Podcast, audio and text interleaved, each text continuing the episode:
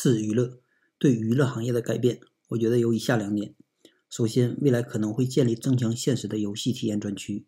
在步行街、学校、体育场等安全场地建立游戏专区，可以有效的避免在玩增强现实游戏时给你带来的危险，比如撞到墙上或者掉进水里，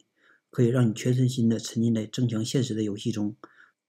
另外，未来可能会出现元宇宙健身馆。